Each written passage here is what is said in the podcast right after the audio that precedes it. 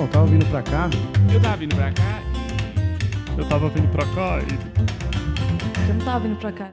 Senhoras e senhores, sejam bem-vindos ao Tava Vindo Pra Cá podcast. Eu sou o Daniel Sartório e eu tô muito feliz em dizer que temos nosso primeiro patrocinador. primeiro patrocinador, que incrível ficar rico. Só que na verdade ele não tá pagando nada por isso e ele sou meio que eu, assim. É, eu, eu me juntei ao Daniel Duncan e ao Fábio Moreno. A gente vai fazer uma noite nova de comédia. Vai se chamar Big Bang Comedy Show.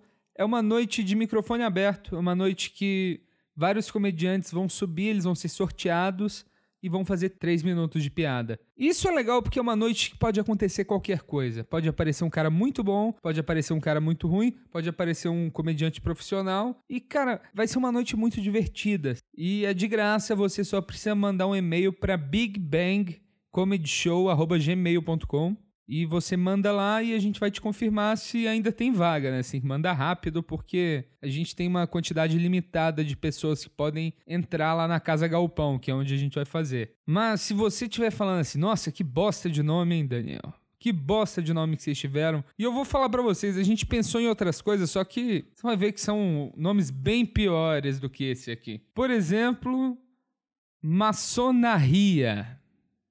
É, é um nome. É, tá ligado? Frankenstein. A gente pensou no Frank Stand-Up, Sociedade das Piadas Mortas. Nessa onda de filme ainda. Quem quer ser um cara hilário? Milionário, entendeu? Kamikaze Show. Jerônimo. Maternidade. Venha ser uma estrela. e finalmente chegamos no Big Bang Comedy Show.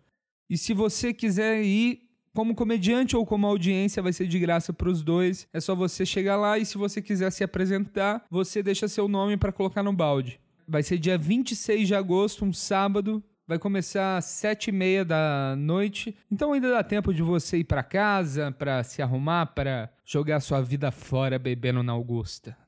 Tá bom? É...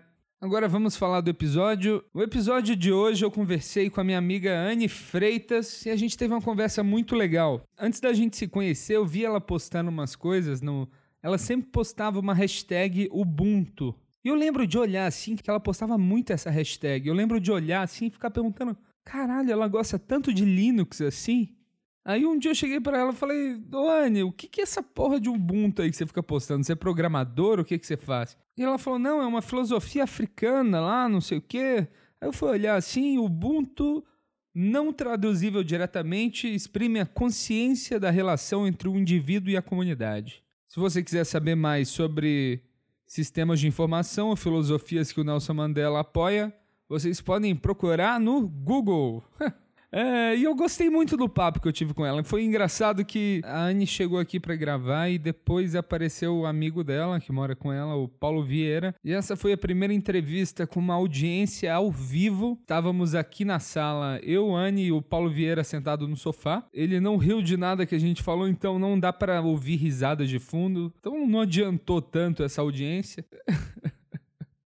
Mas em alguns momentos ele participa, então ele não vai ser apresentado só para você saber quem que tá falando. E lembrando, se você quiser falar alguma coisa sobre o episódio, você pode mandar um e-mail para tavavindopracá@gmail.com. E caso você queira participar daquela noite lá de open mic que a gente vai fazer, e caso você queira ir na noite do Big Bang Comedy Show dia 26, no sábado, em São Paulo, na Vila Mariana, mandar um e-mail para bigbangcomedyshow.gmail.com. Esse nome é muito difícil de falar. Mas vamos, eu vou ter que superar isso e vamos começar o episódio. Falou, pessoal.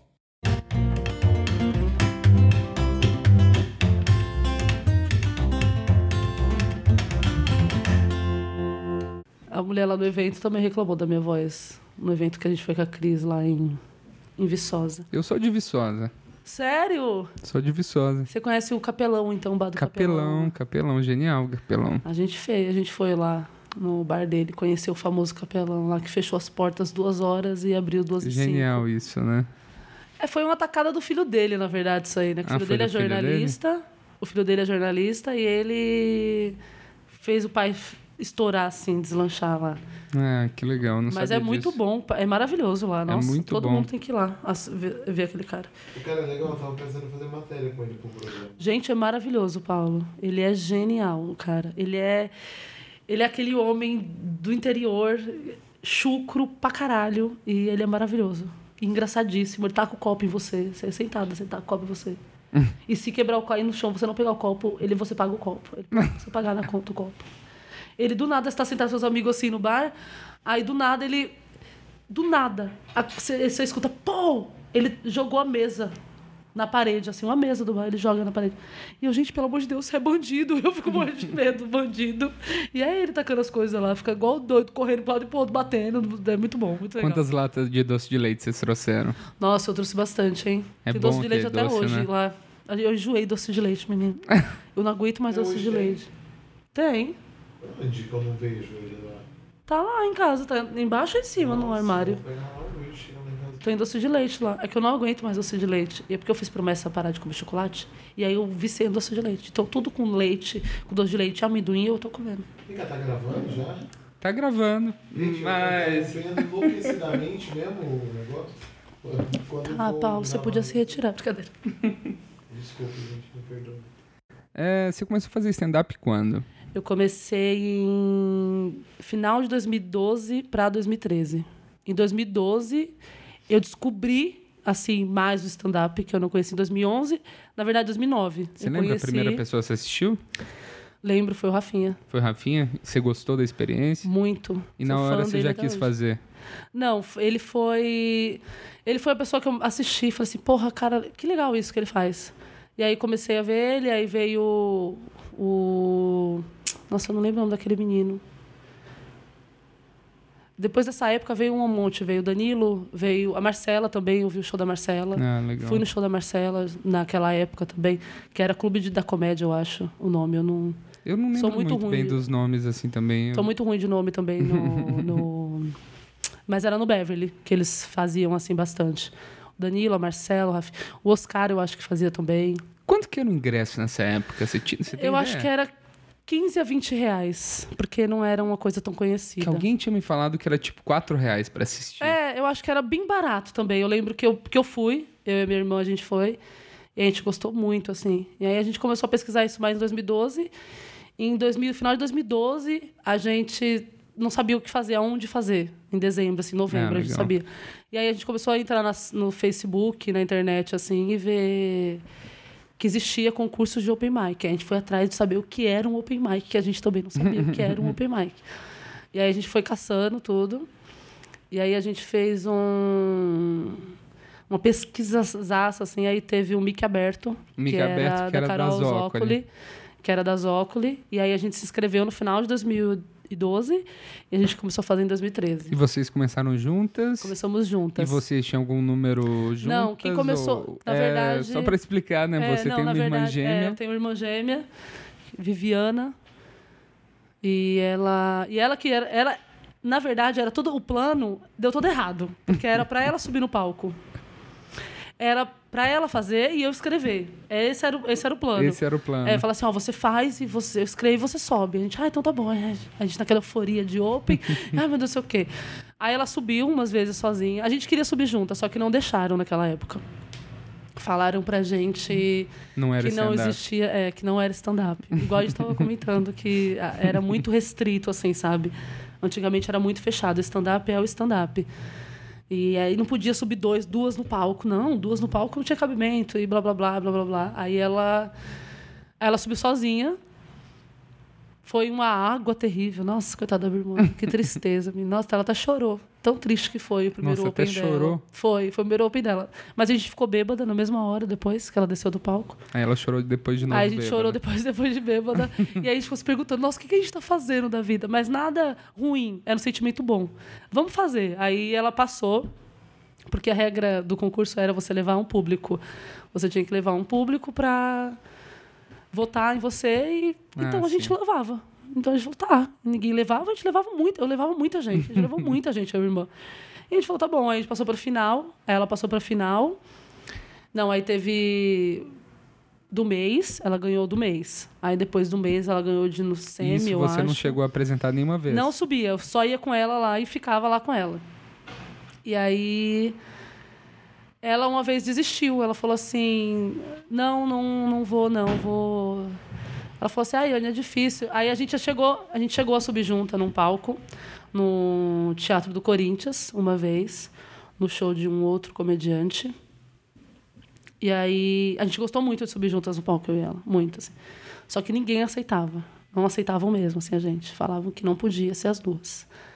Aí a gente falou, ah, beleza. Aí ela pegou uma hora e desistiu. Falou assim, ah, não quero mais fazer, é difícil.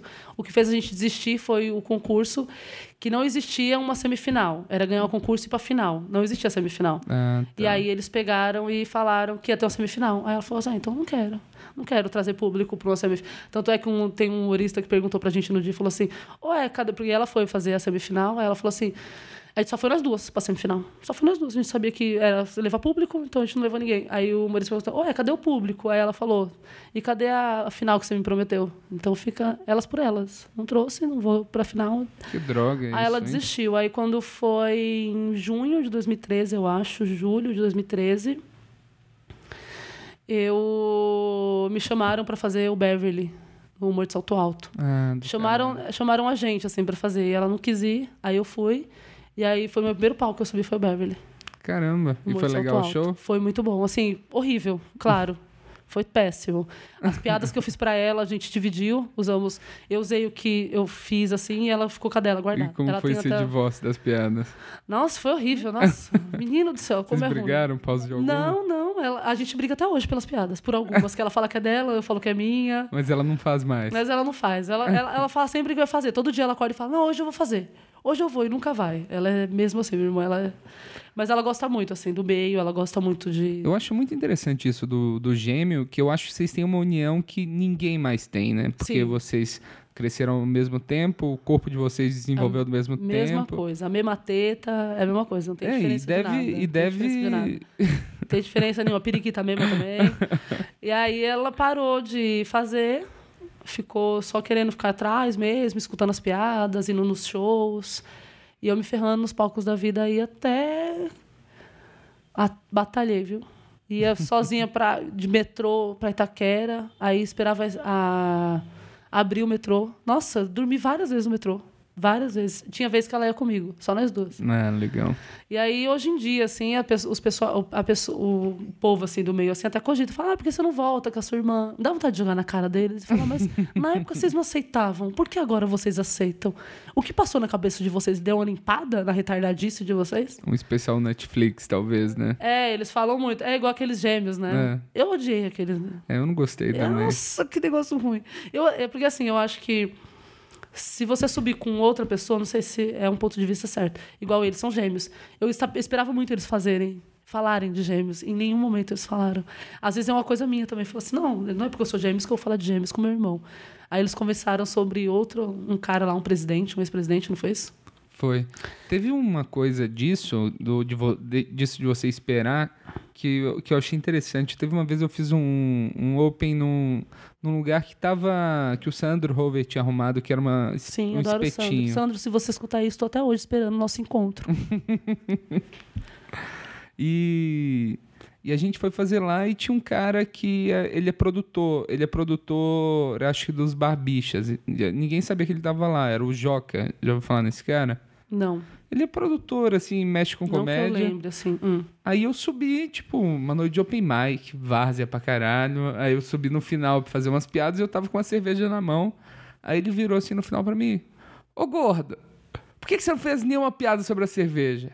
Você entrou com a cerveja na mão, você tinha que fazer alguma piada de cerveja.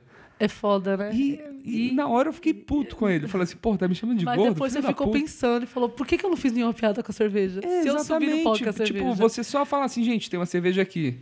Pra isso que você ficou da, da galera esperar esse tipo de piada de você, de, do, dos gêmeos, deles, ah, eles têm que falar meninos. alguma coisa. É, eu fiquei muito esperando eles fazerem. E eles não esses- esses- fizeram. eles não fizeram. Isso te incomoda e você Isso não me aproveita o incomodou show. muito. Eu assisti o Netflix desses meninos e, e eles falaram lá do político, lá só ficaram falando de política, eu do acho. Trump. É do Trump que eles Não, falam? não. É de outro político lá, que eles até colocaram ele no. Eu não consegui assistir muito. É, então, é, é- eu não gostei também, não, assim, não, não é porque é gringo que a gente tem que gostar. Ah, stand-up gringo, oh meu Deus, é stand-up gringo, ó. tem muito disso, né? E você no gosta? meio. Mas você gosta de alguém Eu gosto, especial assim? eu gosto, eu gosto do, do de alguns assim que eu assisto. Eu não sou expert em, em, em, em stand-up americano, não tenho essa visão que tem muita gente humorista que tem, mas eu gosto. Eu gosto do Luis C.K., eu gosto da Sarah Silverman, que são os, os pontos de referência Sim. que eu tenho, que eu tive no começo. Entendeu? É que eu vejo muito assim, tipo, eu, eu fui mais influenciado por essa galera, só que eu sinto que isso me prejudica também. Um pouco, porque eu acho que no Brasil. É, então não sei. Porque eu acho que no Brasil, às vezes, não, não é. t- As pessoas não conhecem eles, assim, É. tanto. tanto se- ainda conhecem agora por causa da Netflix. Sim, Pô, o sim. Netflix tem stand-up mais que. Ei, eu tô achando interessante É que tem gente. Tem gente que tá assistindo. E aí eu não gosto, tipo assim, o pessoal fala assim, nossa, stand-up de não sei quem é foda. Aí você assiste e você fala assim, mas o que que ele fez de diferente de outra pessoa aqui no Brasil? Não tem nada, porque ele tá falando inglês. Sabe? Tem muitos Netflix, assim. Tem. Concorda comigo, pelo amor de Deus. Eu Tem muitos assim no Netflix. Tem que você assiste, que que você fala, desses. você fala, nossa, que sono no meio do caminho, me deu um sono. Que não tem nada, não tem nada de. É porque é gringo, sabe? Tem uma galera que é muito assim, ah, é porque é gringo é bom. Não, cara, bota no SBT, tem a Praça é Nossa, é bom também. Eu tava falando Tudo. disso da Praça é Nossa com você, né? É, que abriu muito meus olhos ser, virar amiga deles. Que eu comecei a ver esse tipo de humor também, que é um humor que eu não desconhecia. E eu gosto muito também. É, por isso que a gente tava falando de censurar o humor, assim, não, não, não precisa. Tem a Praça é Nossa há anos aí, e vai morrer, não, a gente vai morrer e vai ter a Praça é Nossa ainda. Com o mesmo humor, e não Isso é vai muito mudar. Não vai mudar. ninguém da minha família nunca gostou disso. E então, por causa disso, eu nunca assisti. Entendi. Não, minha E- família sempre gostou, minha mãe sempre gostou. Minha mãe era da época do Golias, do, do Ala, que ele falava Ala! E eles gostavam, e a gente cresceu com isso. Só que quando eu entrei no stand-up, que eu fui ver a diferença desse humor pro outro humor, pro humor de stand-up, né? Que eles falam que é humor personagem, né? Ah, tem humor de personagem, tem humor de sei o quê. Tem humor de tudo quanto é jeito agora. É, tem muitos tipos de humor. Muito tipo de humor. Então não tem desculpa pra ninguém não gostar de humor. Tem todo tipo. Gosta do que você quiser aí. Então aí eu comecei a assistir a praça. Depois que. Olha só, também eu parei, não assisti a praça. Assistia, conhecia por causa da minha mãe. E aí voltei a assistir porque eu virei amiga do pessoal da praça. Então, quer dizer, eles me ensinaram a gostar deles, assim, também. Falaram assim, não, Anne, é, é- também é bom. Ó, vou no teatro fazer um show. Aí vai no teatro, lá do teatro. Fala, olha, o pessoal gosta também, não é só stand-up, sabe? assim. A, gente, se- fecha na a gente- bolha, né? Nossa, a gente se fecha numa bolha. Eu me fechei nessa bolha há muitos anos. Assim, muito tempo. A- Até eu, eu comecei a me abrir e falar, não, cara, não é só isso, sabe? E muita gente usa... Muita gente gosta. Muita gente gosta. Muita gente gosta do humor da praça. E muita gente gosta do humor de stand-up. É que a gente cru. fica feliz, assim, de ver um impacto que tem na internet as coisas, só que a TV aberta ainda é um negócio Ah, é absurdo, né? Eu acho que a TV aberta nunca vai acabar. Assim, aos olhos das- dos, no- dos jovens que gostam mais da internet, youtuber, essas coisas, até eles pensam isso, mas não acaba. Porque é maravilhosa, TV aberta. Você assistiu Viva? Nossa, assiste o Viva. Passa os trapalhões no Viva. E os Trapalhões Novos? Você assistiu? Não, ainda não. Falam que é bom. Então, Você mas, assistiu? Uhum. mas eu assisti um sketch deles, achei ok. Só que eu me incomodo um pouco, que eu acho um pouco desrespeitoso com, com os artistas. Tipo. Você não acha que chega a ser uma homenagem, uma homenagem? Que é uma homenagem, na verdade. Assim, eu acho que Eu chega. não sei. Eu tenho essa dúvida. Eu acho que é uma homenagem pra. Eu, eu, eu acho talvez, legal, eu po- acho legal. talvez possa ser uma assim, eles estão trazendo. Eu não assisti, então não sei dizer. Falaram que eles trouxeram o mesmo. As mesmas sketches daquela época. Então é, é as mesmas coisas que eles falam. E aí, se for a mesma coisa também, é. Não Nesse precisa, Brasil né? politicamente correto, não vai passar batido, porque não pode. Não pode nada hoje em dia. É. A gente tá presa. Esse povo aí que fala que não pode nada, não pode nada. Mas Isso é muito Então fica- interessante. Você tem, uma, você tem uma coisa no. Teve uma conversa que a gente teve uma vez no bar. Ai, meu Deus, tem que ser em bar, né? Ninguém fala assim, nossa, a gente teve uma conversa na igreja. Toda vez que alguém me encontra, fala assim, nossa, a gente, lembra que a gente conversou naquele bar lá? Ai, gente, que vergonha. Mas é que eu acho que foi uma conversa muito interessante que a gente falou sobre. A gente falou sobre. Como que chama? Tá vendo? Esqueci. A gente tava no espeto, você tá falando? A gente tava no espeto. Eu tava falando dos opens. Você tava falando dos opens, aí depois você falou do. Esses espaços grandes aqui eu, eu corto depois, viu? Fica tranquila. E se você falar que bom, alguma coisa. Ficou um climão aqui agora. E se você falar alguma coisa depois, se quiser que eu, que eu corte, eu corto. Olha, eu também. quero que você corte tudo que a gente falou até agora. A gente pode cortar, mas tem, claro a, que não. mas tem a parte falando do seu ronco também no início. Que isso eu vou Nossa, usar você só pra falando do meu promover. ronco. Ai, vergonha. O que, que a gente conversou lá no bar? A gente tava Nossa, falando. conversou tanta coisa, A gente tava bebendo, falando eu bebendo, eu- de. Eu converso de tudo. Lembrei, a gente tava falando de depressão e comédia, como que a comédia ajuda Ah, nisso. Sim. Ah, Eu é a- verdade. eu você acho- guardou isso. Eu guardei que aquele dia eu já tava com a ideia de fazer Foi o que eu falei podcast. que a gente começou mais no stand-up. Eu- Minha irmã, quer dizer, veio mais comigo nessa ideia, porque eu tinha acabado de. Eu estava saindo do relacionamento do meu ex-marido, que eu era casada, e o stand-up foi onde eu me agarrei a sair, de, me livrar dele, assim, me livrar daquela vida e começar uma vida nova em outro lugar, com outras pessoas diferentes. Isso é muito legal do conversando. stand-up, né? Que você conhece do Eu- nada uma galera. É, eu fiz um tempo terapia por conta do meu, do meu relacionamento com ele, que hoje em dia tem nome, né? Era um relacionamento abusivo. Antigamente não tinha esse nome, que a gente não sabia o que, que era. Antigamente não tinha esse nome, não era relacionamento abusivo, era só um relacionamento. E aí eu não sabia que era relacionamento abusivo, mas era. E aí, depois que eu saí, que a gente foi, que eu fui entrar na comédia, assim, me libertar mais, assim, dessa vida, que a gente tinha uma vida muito ali, no bairro, é, pessoas da, assim, eu sou de periferia e pessoas da periferia. Não sei você que é playboy, né? Você, Eu sou da roça, na você verdade. sempre foi. Mentira, essa cara branca aí, com esses É. e aí a gente era e a gente e a gente muito fechado a viver aquele mundo ali perto da sogra, morando dentro da casa da sogra, é, perto do convivendo com os amigos do marido que não eram seus amigos na verdade. Então eu deixei tudo aquilo para pela assim deixei não eu eu preferi é, eu fui para esse lado do que ficar ali e viver a mesma vida sempre. Tanto é que eu me questiono muito dos meus amigos naquela época, que nenhum ficou comigo. Nenhum. Tipo, assim, eu não tenho Nenhum? nenhum, eu não tenho nenhum amigo da época do pai da minha filha. Porque todos resolveram ficar do lado dele. Então todos eram amigo dele, não era meu, entendeu? Nossa. Tá bem difícil. Aí eu fiz novas amizades no, no stand-up também. Foi muito bom. Porque foi um divisor de águas mesmo. Falou assim: é, tem outra vida além dessa vida aqui, sabe? É, e eu falo isso que o stand-up me ajudou muito também. Que quando eu comecei, eu tava numa fase bem ruim na minha carreira, assim. Ao ponto de eu falar assim, ah, eu vou tentar fazer stand-up. E, e eu tava triste, eu tava entrando é muito em bom depressão. Tira, mas tira muita gente da depressão, tira muita gente. Porque é uma, é uma coisa nova que você está fazendo na sua vida. Isso foi muito novo, eu não conhecia nada, eu não conhecia nada, eu era extremamente chucra para esse mundo, assim, não sabia que, que existia o open mic, eu não sabia fazer um set, eu não sabia o que era um callback, eu não sabia o que era uma piada online, eu não sabia o que, que era isso. e aí a gente foi crescendo, porque a gente, a gente, a nossa mente, ela é muito assim, né?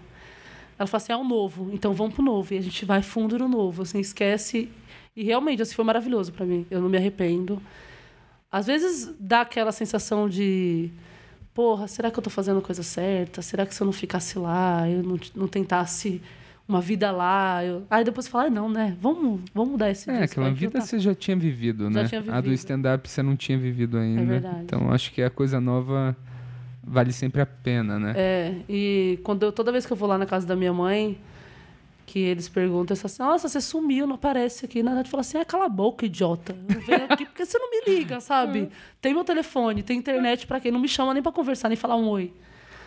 Porque é só de ver, né? Fala assim, ah, isso aqui é fulano, isso aqui. É tudo ficar lá, na barra do pai da minha filha. Mas me tirou, me ajudou muito, assim, muito, muito. Muito mesmo. O stand-up me ajudou, acho que 100% na, nessa libertação que eu tive daquela vida Ah, que eu tinha legal. com ele. É muito bom. Em que momento da sua carreira, assim, você, você viu que o seu texto começou a evoluir?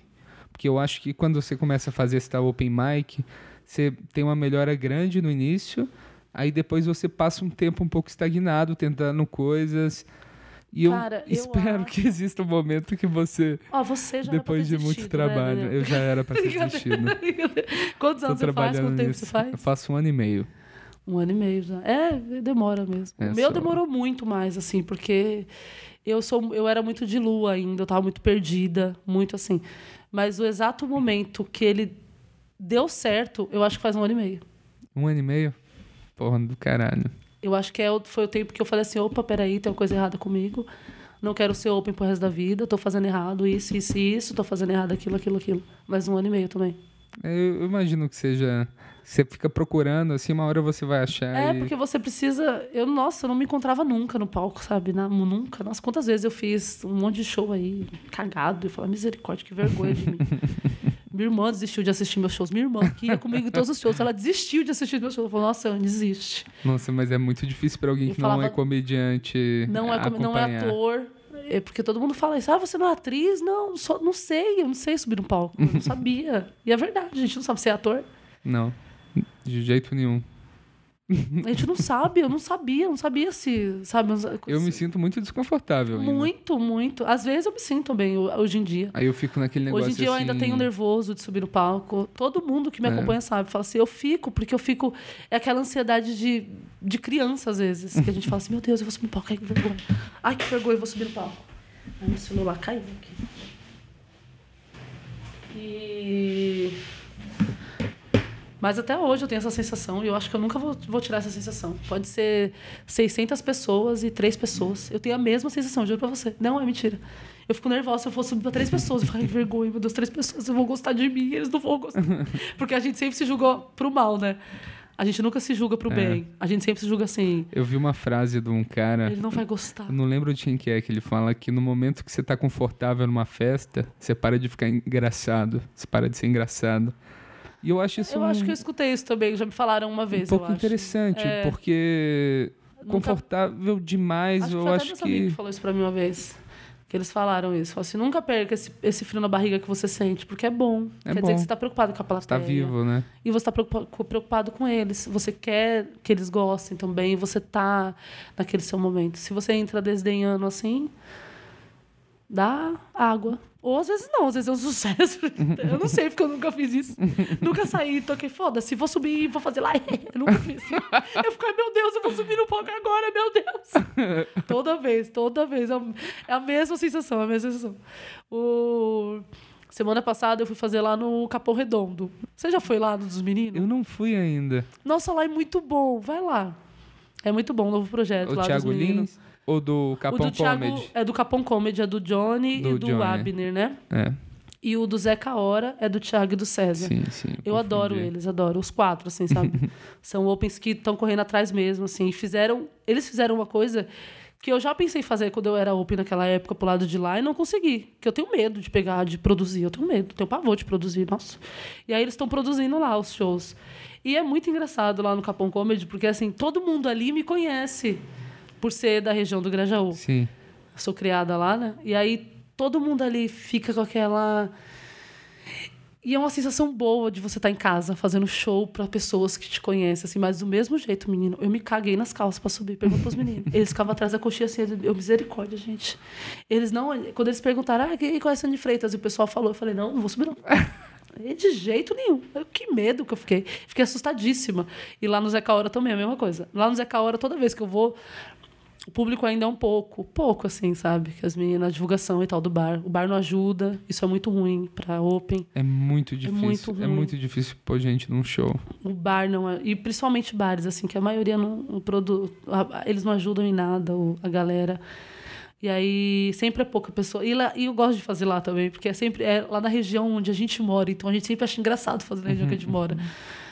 E é, mas é ruim. Eu, essa dor na barriga é pior para conhecido. Quando é para conhecido, nossa senhora. Quando eu sei que tem algum conhecido na plateia, eu me cago toda de nervoso. Eu fico muito nervosa, muito nervosa. Então, toda vez que eu levo alguém pra assistir meu show, geralmente eu dou um azar desses de, de ser um show que tá vazio e, e tem e ser alguém um show ruim. sempre é O- assim. o- os dois piores shows que eu fiz na minha vida, o primeiro foi tipo, foi em BH, foi com o pessoal lá do Desculpa Qualquer, qualquer Coisa, o Carmona, o Sei, Costório. sei sim, sei sim. E eu, eu trabalhei com o Costório, eu fui fazer um show lá e eu levei 15 amigos meus de infância, assim, que eu conheço há 20 anos. E eu cheguei lá e foi, tipo, a minha primeira água total. Nossa Que desde, Senhora, o, que desde a primeira piada Até a última. É, se a primeira não Nossa, entrou, não foi- desce do palco, né? foi, foi um terror. Uma vez lá no Beverly eu. Eu desci do palco, eu esqueci todas as piadas. Falei, ai, gente, eu não consigo. E desci do palco. Aí eu fui beber mesmo pra esquecer. Tragédia que eu- fiz lá no palco. Mas é, é vergonhoso quando a gente faz isso, né? Nossa, Fala, Nossa, o vergonhoso. que eu tô fazendo aqui? Vai deitar. Continua dormindo. Vai lá no sofá, você tá dormindo aí. O... E show bêbada, você já fez? Não. Já bebi, já, eu bebo antes do show, tipo, uma garrafa de cerveja. Agora, show bêbada eu nunca fiz. Eu tenho muita curiosidade Porque eu disso. morro de medo da minha língua enrolar e porque eu começo a falar enrolado, bêbada. Nossa, mas eu tenho pavor. Eu tenho pavor de fazer show bêbada. Eu posso estar bebendo, assim, uma cerveja antes de entrar, mas tá bebaça, assim, não. Nossa, que vergonha. Eu tenho medo. Já pensou? Nossa, que vergonha. eu morro de vergonha. Não, nunca fiz Eu já fiz umas duas vezes assim, só que eu não gostei do. Eu fiquei realmente muito bem assim. E eu não. Eu fiquei com medo de ter essa necessidade de beber em todo show. Aí eu parei. Você foi, mandou bem? Foi legal. Ah, então vai ver que essa é a sua persona. Aí você encontrou o alcoólatra. Sua Virou é alcoólatra. O- Nossa, não acredito. Eu morro de medo dessas coisas. Nossa Senhora. Eu ainda, vixe, o pessoal me julgar, eu não quero, não. Morro de medo. Subir bêbada no palco. E o projeto no teatro que você tava lá com. Você tava no projeto do teatro o clube? clube, É. a gente saiu da temporada, Saíram da temporada. mas agora a gente tá fazendo, todo o Brasil. Tá fazendo o clube de mulheres, aí tá bem ativo. Vocês estão fazendo bastante evento, né? E como Graças que é Deus. o mundo de porque eu- evento, assim? Que eu, nin- ninguém falou sobre isso ainda aqui no, no podcast. Tipo. É porque assim, eu não sei nada também. Quem vende a gente é um produtor. Quem Ah, vende legal. o clube, entendeu? Ele que trabalha vendendo a- o show. E aí eu também não sei. Ele fala assim, ó, é tanto, tá, tem que ir, tá, tá bom, eu vou e vou fazer o show e volto. Às vezes eles pedem pra gente, não, quando é interiorzão, assim, o interior, pra não falar palavrão, que... Aí fica difícil, não, show meu, principalmente, brincadeira. Não, mas é, fica difícil. Algumas coisas, assim, eles exigem no contrato, mesmo em contrato. Encontrar? Em contrato. Se sair da linha, assim, é todo, tem todo contrato. Mas é bem bom. Eu gosto de fazer evento. Eu tenho Me vontade, assim, de um dia. De um dia chamar algum comediante amigo meu para um. indicar para um evento de alguém assim. E falar assim, ó, na cláusula do contrato, fala que ele não pode fazer piada. Sei lá, eu escolho o tipo de o piada que tema ele faz. dele e deixa, deixa o bichinho, tadinho. Não pode fazer piada Claro sobre que infância. Aí você mata a comédia brasileira, Ia ser né, muito menino? engraçado. Aí você mata a comédia brasileira, não pode falar da infância. Nossa, claro que não. Ia ser muito engraçado. Mas o evento é bom, bom pra caramba, assim. Pra gente tá sendo bom.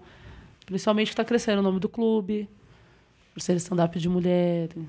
Então tá sendo muito bom. Que é legal, gente, assim. é legal isso. Tem realmente poucas mulheres. Na minha geração agora que tá fazendo, tem a Raquel, a Bruna. é, Nossa, Nossa, agora, da agora, tá agora eu vou vendo? ter que essa, listar essa frase que eu, mundo. essa frase que eu não gosto muito quando o pessoal fala assim, não, porque tem poucas mulheres. Não, não tem poucas. Se a gente for pegar uma lista, a gente começa a escrever quem já foi, quem já ficou, as mulheres que pararam, é muita mulher. É porque essa é, é a cabeça do, É, do pessoal para falar isso. É Né. normal, eu entendo. desculpa. Não, imagina, mas é isso. É, tipo assim, a Bruna, tem a Bruna, tem a Raquel, tem a Pri, Tem a, tem a Pri, Letícia, tem a, aquela loura lá da Band. Da Band não, da. A, a- Linda, a magra. Esqueci o nome dela. Tem ela, aí tem a outra que foi fazer show com os meninos, que eu não lembro o nome também, Loura. Ixi, tem muita mulher que Tem tá muito. começando agora. Fora as outras que já foram, já pararam. Da minha época, com quem você começou a fazer?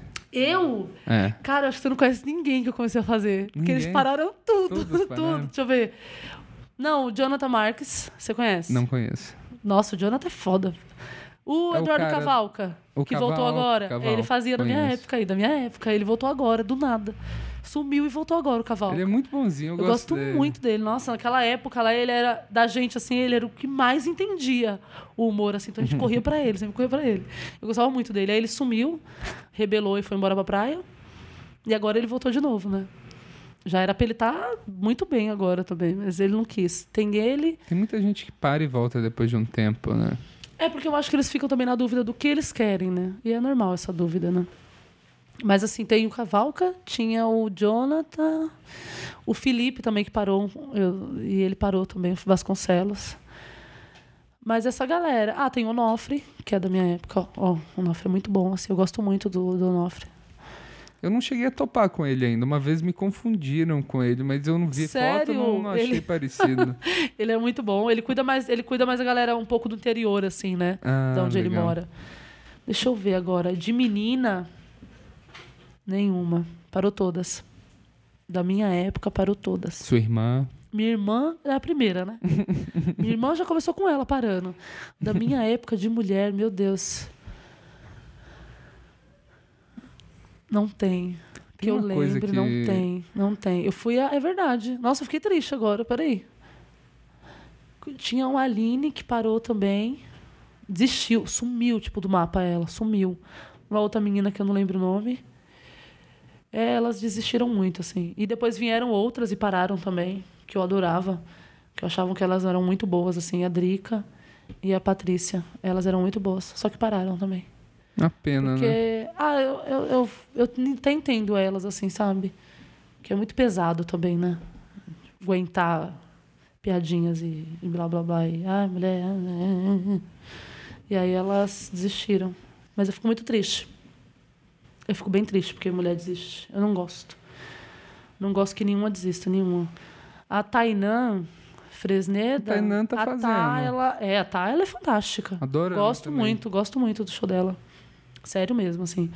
Ela tá fazendo, e ela é da minha época, meu Deus. eu Não sei se é da minha época ou antes de mim. Mas eu acho que você não é, é por aí. Da minha época, Sim. ela é antes, eu acho, um pouquinho, assim. Ou não. Mas é mais ou menos isso. E ela, e ela é a única, assim, que tá também. Que às vezes ela, ela parou um tempo, e aí agora ela voltou de novo, assim, com tudo, assim, sabe? Assim espero eu que fique. E só pra melhor, assim, É sabe? que às vezes é bom dar uma parada também pra. Eu, eu, eu já fiz isso duas vezes, assim, de falar, eu tô bitolado, vou lá show quatro, cinco vezes por semana. Falo assim, pô, vou ficar duas semanas sem. Duas semanas sem colar em show nenhum, sem fazer. Mas aí você não acha que aí você volta, os- que aí você, que aí você tá dando um tempo pra sua cabeça e aí você acaba perdendo palco. Eu não, eu perdendo- não acho, porque a gente. Eu acho que precisa um pouco também de, de viver e conversar com gente que não é só comediante gente- também, né? Isso eu, isso eu tenho necessidade, assim. Às vezes é necessidade da gente, assim, sabe? Que você mora com Por comediante, que, é, trabalha com comediante. Mas mais engraçado que seja, os meus amigos comediantes, eles fazem outras coisas. Tipo assim, cantam, aí saem pra show, a gente sai pra show. Ah, já pra balada, vai pra balada, sabe? Se eles fazem outra. Eles são, eles do, do meio, assim, eu acho que eles são os únicos que só não vivem esse, esse mundo É. habitolado, assim, nesse Show e mundo. sabe? Eles padaria. con- é, eles, eles conseguem conciliar muito bem a vida deles nisso. Então eu gosto muito. Ixi, a gente sai, vai pra tudo quanto é lugar, vai pro cinema, vive outra vida, sabe assim? Porque mal, mais que eu não queira aceitar, hoje eu só tenho amigos na comédia. Eu não tenho amigos fora da comédia. Então eu não sei. Eu não sei ter amigos fora disso. Eu não, apre- não desaprendi a ter amigos. Sabe? Você desaprende. Você fala, meu Deus, desaprendi a ter amigos. E quando você leva um cara fora da comédia pra andar, entrar Nossa, é numa roda de comediante. Demais, nossa. E pior é os caras que a gente fica, né? Que eu sou solteira. e aí todos é quer conhecer, e quer falar de comédia. Fala, menino, sai daí. Eu tô tentando fugir, você tá tentando me pôr de novo na comédia. né? Porque é isso. Às vezes a gente tenta encontrar pessoas que não são relacionadas a isso. Sim. Mas eles querem por achar o mundo muito fantástico, sabe? Ter aquele brilho no olhar assim, falar, ah, humorista, ah, não sei o quê. E aí eu acabo, sabe, fazendo o quê? Bloqueando ele no WhatsApp, porque eu não quero mais saber. ah, então vai catar coquinho, vai lá, então, pro show de stand-up lá e fica lá. Oxe, me deixa. Tem uma coisa que você me falou nesse dia do bar também que eu, acho, que eu achei muito legal. Que a gente tava falando de ciúmes. Aham. E você falou do. da Matsunaga. Sim. Que tipo. O que, que você tinha falado? Que era um lance de. Ah, sim, que eu sofri muito por conta do meu ciúme no meu relacionamento. Sim. No meu relacionamento abusivo. Eu fiz aspas com a mão, assim, abusivo, relacionamento abusivo, que eu não sabia que era abusivo. E aí eu fiz tempo de terapia, e aí depois. E aí todo mundo falava, me questionava muito, ah, faz piada de ciúme, você é muito ciumenta, você é muito ciumenta. Eu tenho ciúme dos meus amigos, tenho ciúme de tudo, mas aí eu me controlo, sabe? Pra eles achar que eu, não, que eu sou superior. e aí eu, eu comecei a, a tentar fazer piada de ciúme. E eu não consigo mexer, porque eu, eu acho um assunto muito pesado ainda pra mim falar disso. É a mesma coisa. Eu consegui falar do meu pai, que foi embora 14 anos, voltou, mas eu não consegui falar do meu ciúme. Que também é uma coisa da minha vida que me abalou muito. E aí, quando eu fiz, quando eu falei da Matsunaga, foi um, o Igor Guimarães que falou. Falou assim: ah, então fala que você é, é ciumento, não sei o quê. Aí eu usei as músicas pra falar. E isso nem era pra eu fazer, assim, sabe? eu fiz mesmo só pra tentar falar de ciúme.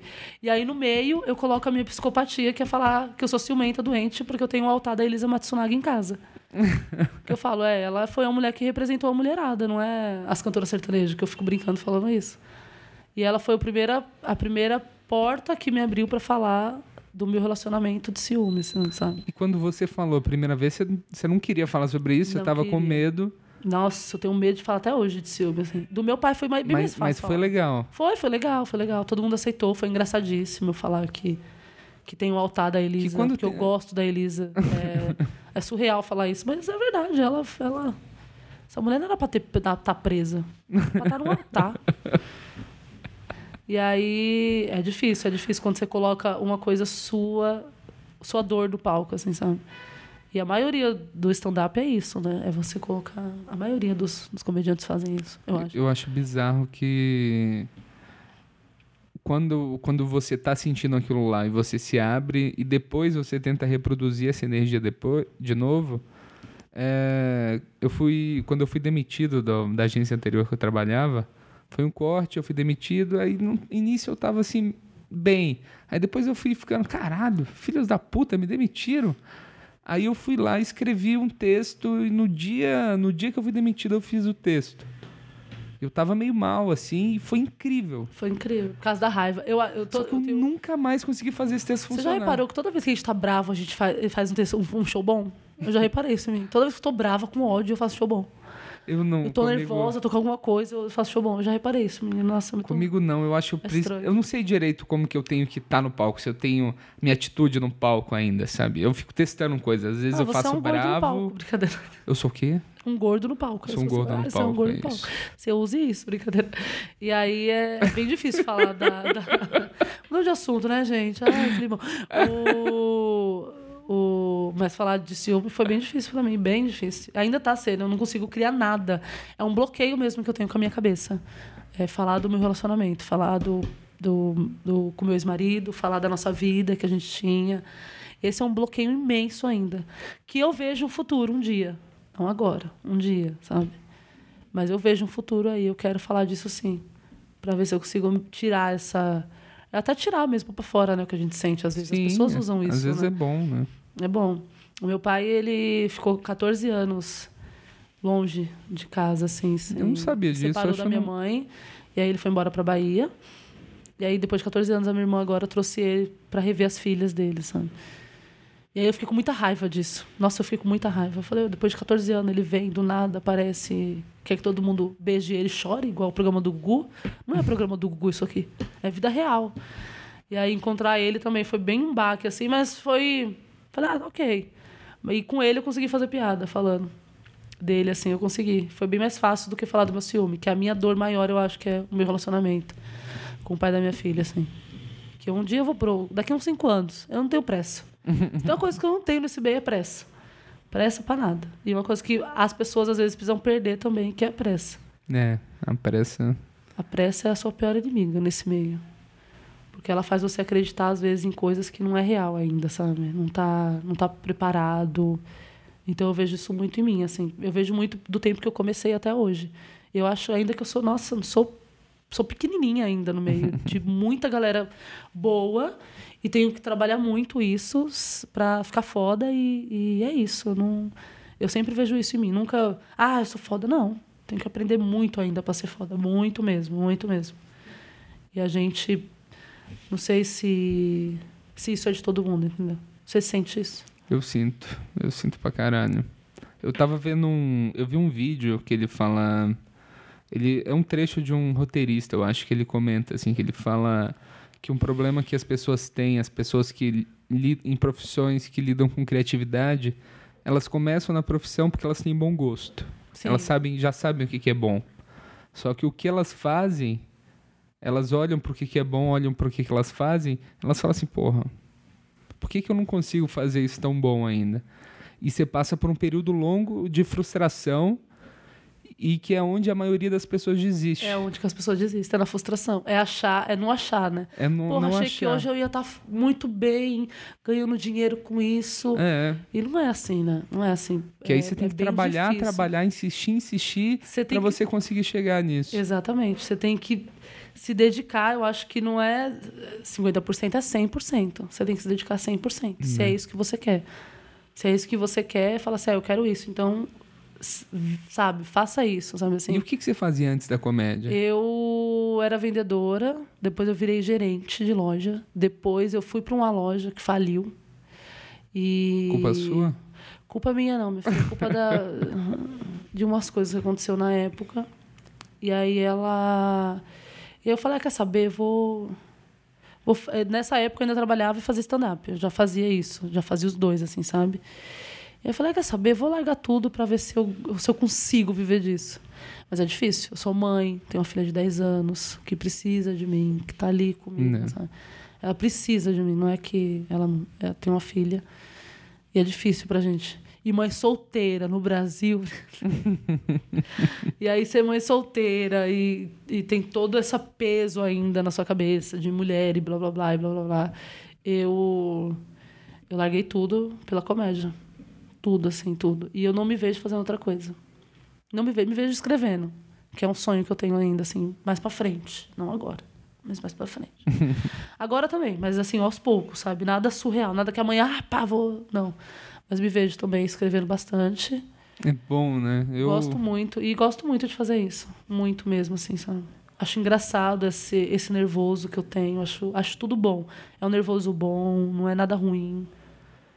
Então é, o processo que- todo é legal, né? Nossa, todo, tudo. Desde a piada, desde, até, até você falar, pode falar, nossa, que bosta. Vou matar agora, sabe?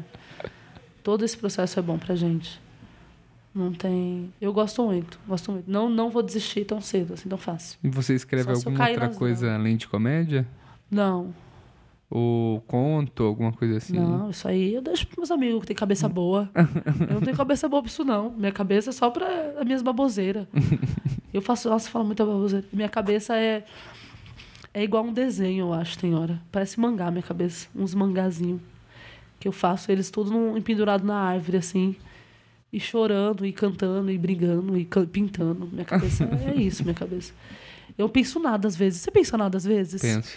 Nossa, tem hora que eu fico assim, eu falo, meu Deus, eu não tô pensando em nada agora, em nada. Sabe quando você não pensa em nada? você quer pensar uma coisa? Eu penso muito, eu sou muito, muito assim. Tem gente muito que alienada. gasta uma fortuna pra aprender a meditar, pra não pensar em nada. né? Eu meditei, é, então, eu medito. Você medita? Medito. Eu comecei a meditar também. É, eu faço aquela oponopono lá do é, Havaiana, sei lá, ele é, É, bem eu, falado eu no faço mundo aquela inteiro. transcendental. Transcendental, é bom também ela. Minhas irmãs que mandaram eu fazer essa oponopono aí. Quanto tempo você medita por dia? Ah, eu durmo só na hora que eu vou dormir. Ah, na hora que. É, eu quando eu tô dormir. muito nervosa. Quando eu tô muito nervosa de dia, assim. Na verdade, não é nem nervosa, é ansiosa. Eu tenho muito problema com ansiedade. Eu tô tentando criar o hábito de fazer de manhã. De manhã eu não consigo, porque a meditação dá sono. Brincadeira. não, ela. é, mas falam isso, né? Que se a gente medita e dorme, quer dizer que a gente ainda não tá 100% meditando. A gente precisa ouvir a meditação e ficar. Tô viva, tô, não consigo. Então, é que o. Eu ainda tô na fase bem baixa ainda. Bem Eu vi uma entrevista de um cara falando sobre a, sobre a meditação, que ele falou que. Ele deu esse exemplo. Ele falou assim: sabe, sabe aqueles dois dias no ano que você acorda e você teve uma noite de sono completamente incrível? Você fala assim: nossa, eu dormi bem. Dois dias no ano. Ele fala que com meditação você consegue ter essa sensação sempre. E eu, eu, sim, eu sinto isso de tentar fazer 10 minutos todo dia de manhã. Eu tenho um dia muito melhor. Eu saio de casa melhor. meditando. É claro, a meditação é ótima. É ótima. Ah, É, pra gente ansiosa, então, é batata, assim, sabe? Nossa, eu sou ansioso também. Você já chegou a tomar remédio pra ansiedade? Eu já cheguei a parar no hospital. Mas tomar remédio. Crise assim, de não, ansiedade? crise mesmo, assim, do coração palpitar, de tremer o corpo e você saber o que, que é. Chega lá, tá tudo bem. Minha mãe tem isso. Minha mãe tem a mesma coisa. Nossa, eu. Minha mãe tem, minha mãe tem 50 e poucos anos e ela tem problema com ansiedade. E eu já cheguei uma vez. E agora eu sinto, às vezes, tremedeira, o coração palpita muito, parece que vai explodir pela boca, assim. E aí para.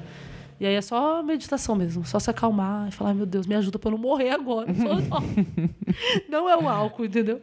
Eu não culpo o álcool pra essas coisas, é só ansiedade. Às vezes eu prefiro eu preciso beber pra ficar calma. Esse Isso não é um bom sinal. Isso não é um bom sinal, mas é verdade. Às vezes eu tô muito ansiosa, eu preciso beber, eu preciso beber. Às vezes você tá fico feliz, você precisa beber. Nossa senhora, eu preciso beber toda hora da minha vida, eu preciso beber. Mas é isso, o álcool a- me ajuda, me ajuda a ficar calma. Ele me ajuda, eu vou falar o quê? Eu vou falar, vou mentir, não vou mentir. O álcool me ajuda a tirar o estresse. E você disse dos seus amigos, todo mundo tem algum interesse fora, assim. Uhum. É, você tem algum interesse fora a comédia? Um hobby, Cinema. alguma coisa? Cinema? É, um Do que que sonho que, você eu gosta? tenho, assim. Um sonho que eu tenho é fazer cinema. Eu não sei ainda o que é o cinema, mas eu tenho muita vontade assim, de fazer. Eu gosto muito de filmes e. Que tipo de filme filmes, você eu gosto de filmes. Eu gosto De de, filmes. de filmes do espanhol a. Ah, turco. Sei lá por que turco. Aqueles que passam lá na Indonésia, sabe aqueles filmes? Eu gosto, eu gosto, eu gosto bastante. Eu acho. Eu acho que é um, um caminho muito bom. Eu acho que é uma coisa muito boa o cinema. Eu gosto de cinema brasileiro também. Você gosta de cinema brasileiro? Eu gosto. Estão falando muito bem desse filme novo do Celton Mello. O filme da minha vida. Ah, que tem aquele atorzão lindão, né? Gringo. É, esse cara, mas eu não sei o nome dele. Eu sei que tem o Rolando Boldrin, que é um velho bonitão também. não é bonitão, é o cara do Senhor Brasil. Já viu do. É, Senhor Brasil, ele tem um programa tipo de roda de viola, ele conta uns Ah, eu causos. sei, eu sei. Eu vi o trailer do filme, desse eu filme. fui num show, de- vi eu fui num tenho show. Um menininho que vai fazer o novinho com a menina. Sei. Eu, eu sigo ele. Não, eu, eu fui no show do. do esse Rolando. Bra- Desse. Desse. Esqueci o nome dele. Rolando. Rolando Boldrin. Eu fui no show dele no Sesc pra levar meus pais. Fiquei impressionado, cara. Maravilhoso. Ele é muito engraçado, ele é muito bom. Ele tem um domínio da plateia, assim, e quando a câmera não tá rolando, ele começou a contar uns causos meio. meio sujo do Mazarop, assim, e a plateia caía. Nossa, que maravilhoso. Eu era o né? único com menos de 50 na plateia. Mas foi incrível, Sério? cara. É muito legal, é de graça pra ir na gravação. E no Sesc, né? No Sesc. O Sesc tem muito apoio a essas coisas, né? né? Só não tem um apoio pro stand-up. Nunca vi um stand-up no Sesc. Ah, assim. o Sesc acho que nunca vai apoiar o stand-up. Será que que talvez? acha? Ah, porque a galera do das artes assim é- não, não considera o stand-up como uma arte também ainda. Ah, mas é uma arte, né? É, com certeza. Eles não.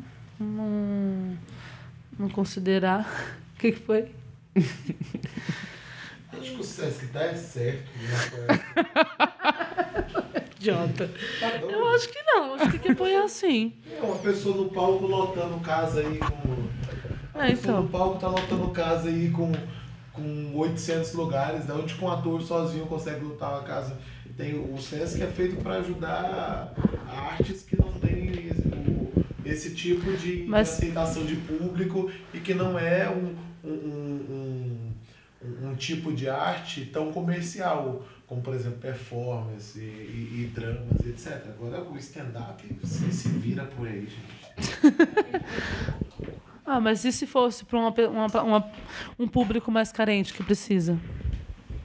Um público mais carente que precisa. Mas eles mandam, mandam Cláudio. Não, não fica influenciando negativo as crianças. Idiota, claro que não. Eu apoio se fosse se fosse para pessoas que não têm renda para ir num show e pagar para entrar, eu apoiaria um Sesc. Acho bem legal. Ou um trabalho no, no céu, no céu da vida aí. Eu acho bom, acho bom, acho válido. Eles podiam liberar para uma noite de open mic. Para os opens. Que não poderiam ir no show sem ter que levar gente. É, entendeu? Porque tipo, vira, vira uma obrigação. Eu sei, eu sei que tem que ter essa obrigação. Porque eu tive, eu sei que tem que ter essa obrigação de você ir lá e, e- e levar tantas pessoas para te assistir, porque você está começando. Eu sei, mas tem uma hora que você tem que levar até quando, sabe? Ninguém me deu um, um prazo limite para levar as pessoas. Quantas pessoas tem que levar hoje? 10? Quantas pessoas? 15? Amanhã 50, sabe? É. Mas eu levei quanto- pro aberto mais de 70 pessoas já. 70 pessoas? Mas em um dia ou. Em uma noite. Em uma Pra noite? ganhar o negócio, era pra ganhar.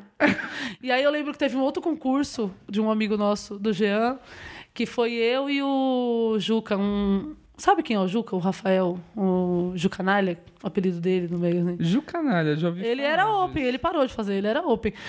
Aí foi eu e o Juca e minha irmã que subiu no palco, da época da minha irmã, e aí a gente levou toda a casa. Ele levou uma van com pessoas. Meu Deus. Gente, foi o show mais engraçado do mundo. Porque, tipo assim, ganhou de público. Tipo, você levou seu. E aí minha irmã ficou em segundo, ele em primeiro. Porque, tipo, por causa de a gente falar que a diferença foi três pessoas de cada um. lotamos o lugar, lotamos o lugar. É stand-up beta, eu acho o nome da época. Nossa, era bem engraçado. Então, mas não tem uma data, sabe? Qual é a hora que tem que parar de levar gente pra. É, então, que eu acho que eles não conseguem. Desculpa, gente. Tá sem problema.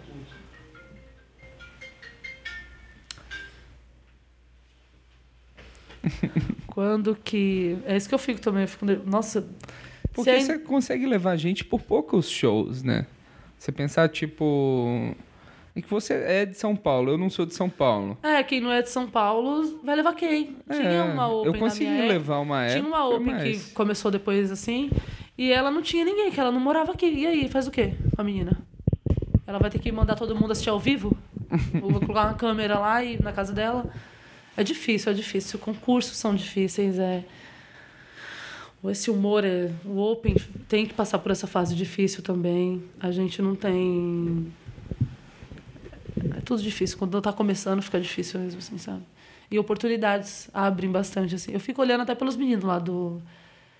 Do Grajaú, dos meninos lá que moram lá, que fazem o Zeca Hora. Eles.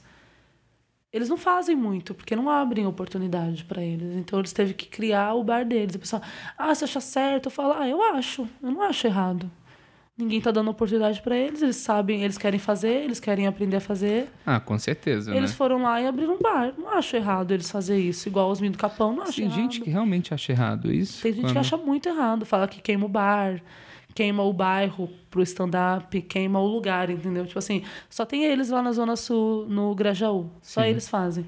Aí, de repente, o dono do bar não quer mais eles. E aí o dono do bar não quer mais ninguém, porque eles foram lá e queimaram o bar. Ah, então dá oportunidade pra eles no centro, sabe? Dá oportunidade pra eles no seu show, então, fazer o seu show. É difícil falar isso. Então eu sou a favor. É difícil. Eu acho que todo dia tem que surgir mesmo um, comediante, o mercado é grande, dá pra todo É, mundo. que eles vão abrindo. Ninguém vai morrer, E tem não. muito bar em São Paulo. Tem muito bar. Muito e vai bar. abrir e fechar vários ainda, sabe? Então eles têm que abrir mesmo, tem que fazer show mesmo, tem que subir lá e fazer as piadas ruins deles, ou boas, ou aprender a fazer com isso na semana. E só assim eles vão pegar palco e experiência para ter oportunidade em outros lugares. Que é difícil, é difícil. Quantos shows você faz no mês? Eu faço uns 5, 6 shows Quantos no desses mês. você recebe pelo menos ajuda de custo? Nenhum deles. É difícil, mas você mora no centro ainda. É. E eles que moram longe, sabe? Eu penso tudo isso. Porque na minha época, assim, ó, fala assim, ah, mas Open tem que, que, que fazer mesmo, que ir atrás, não sei o quê. Ok, eles têm que ir. Mas igual na, na época, no início lá, em 2009, em 2010, assim, não existia tanto Open. E não existia tanta, tanto bar, tanto lugar para fazer. Então, realmente, eu tinha que sair de, de da onde eu morava, lá do Grajaú, para vir para cá, dormir na estação, voltar para casa, pegar o ônibus, sabe assim? Toda semana eu tinha que fazer isso. Ok que eu tinha que fazer isso. Não me arrependo. Mas hoje em dia existe muito lugar, Existe muito lugar. entendeu? Só então eles não têm. Eles não têm, então para de reclamar dos meninos, deixa os meninos fazer. Não, deixa eu, os homens eu, fazer, sabe eu assim? também acho que tem que fazer. O... Quando eu comecei, há um ano e meio atrás, tinha três noites open. Então, mesmo a gente acabado de começar, a gente conseguia fazer pelo menos um show Um por show semana. por semana, então. E é em- E hoje em dia, tem hoje- am- amigo meu que tá começando agora, faz um show por mês, às é vezes. muito, é muito open que hoje em dia. É muito open, assim. eu- uma vez eu fui fazer um show e aí a gente foi ver, eu fui ver a lista do open que ia fazer, ver o o open não podia ir, viu? Tinha uma lista de open, entendeu? Tem uma lista, assim, realmente é difícil, porque tem muito. Mas tem que ter muito mesmo. É. Não tem que.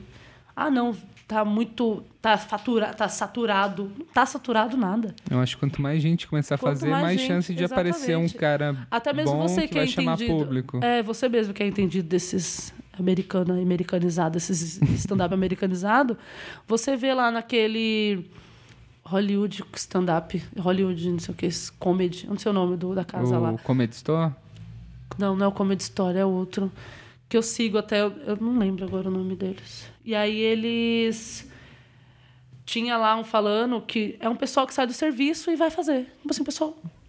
Não é pra vida. É. Metade dali eles falam, não é pra vida deles que eles vão seguir aquilo. Eles só saíram do serviço, criaram um texto pra fazer, sabe? Aí eu tava vendo, eu sigo uma das meninas que faz lá Open lá. E ela é linda, ela é muito, muito engraçada, que ela trabalha assim. E ela fala, ela fala assim, não, é porque eu, eu tiro estresse do, do meu dia a dia. Então tem que ter, tem que ter. Assim, cada. É, se for para virar um trabalho no- como todo trabalho, então cada esquina tem que ter um bar que tenha show de open mic. Tem um palco lá, vai lá e faz seu show de stand-up lá. Se você for bom, você recebe. Se você não for, você vai embora pra sua casa e se mata. É, nesses grandes centros, o Open consegue fazer quatro, cinco shows num- numa noite. Você pensar isso é absurdo, né? É. Aqui.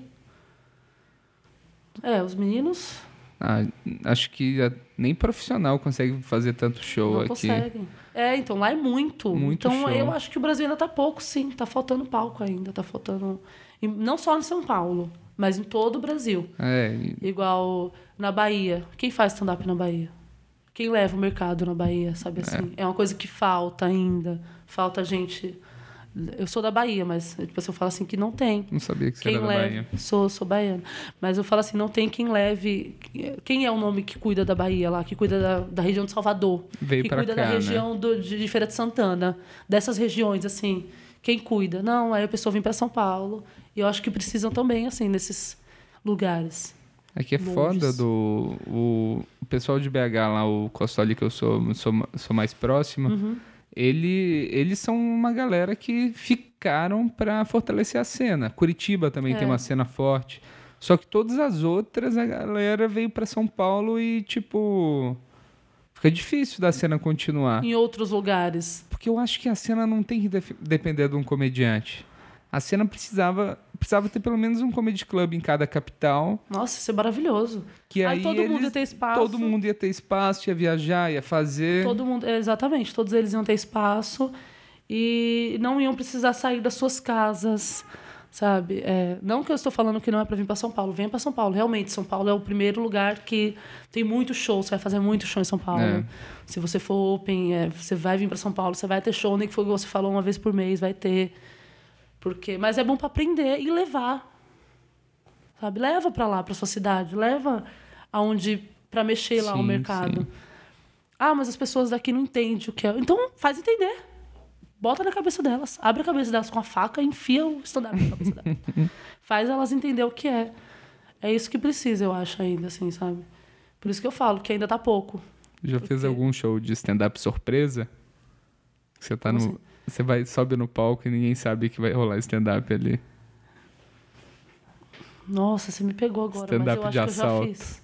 Eu acho que eu já fiz uma vez num bar, lá na Zona Leste, Vila, Vila Guilhermina. Guilhermina Esperança. Eu não conheço. E aí a gente foi tentar fazer um nesse bar. Era eu e mais quatro open. Então era cinco open. Aí a gente foi, aí a gente pediu pro dono do bar deixar. Aí tava tocando uma música, esperou a música acabar. Pra gente falar, não, foi uma tragédia. Horrível. Ninguém entendeu nada do que tava acontecendo ali. A gente desceu destruidaços. Mas foi bem engraçado. Foi bem engraçado. Então eu acho que é isso. Eles precisam. Eu acho que tá pouco ainda de comediante, sabe? Quer, fazer, quer seguir essa carreira de humor? Quer ser humorista? Vai, sabe? Tenta mesmo, faz mesmo. Não, não espera. Não espera seu vídeo bombar na internet pra você. Alguém chamar você pra um show. Você tem que ir sozinho com as suas pernas. É, tem que ir sozinho. Porque é o processo, principalmente no início, o crescimento é muito você tá grande. um ano e meio. né? Você já foi chamado de convidado alguma vez? Uma vez só. Uma vez? É. Foi bom pra você? Foi ótimo. Você fez 15 minutos? Não, eu fiz 10. Mas eu recebi cachê. Foi essa única vez. Eu já recebi. Você guardou o cachê, moldurou, né, gente? É porque vocês não estão vendo, mas tá numa moldura aqui o dinheiro né? do primeiro show. Você moldurou o dinheiro, né? Nem gastou. Não, eu gastei tudo. Gastei tudo com cigarro. Gastou tudo com cigarro. Parou de fumar. Agora eu parei de fumar. Desde quando? Desde segunda-feira. Hoje é sexta-feira. Sexta-feira. Amanhã é sábado. Eu resisti já a um show sem cigarro, que eu achei que ia ser o mais difícil.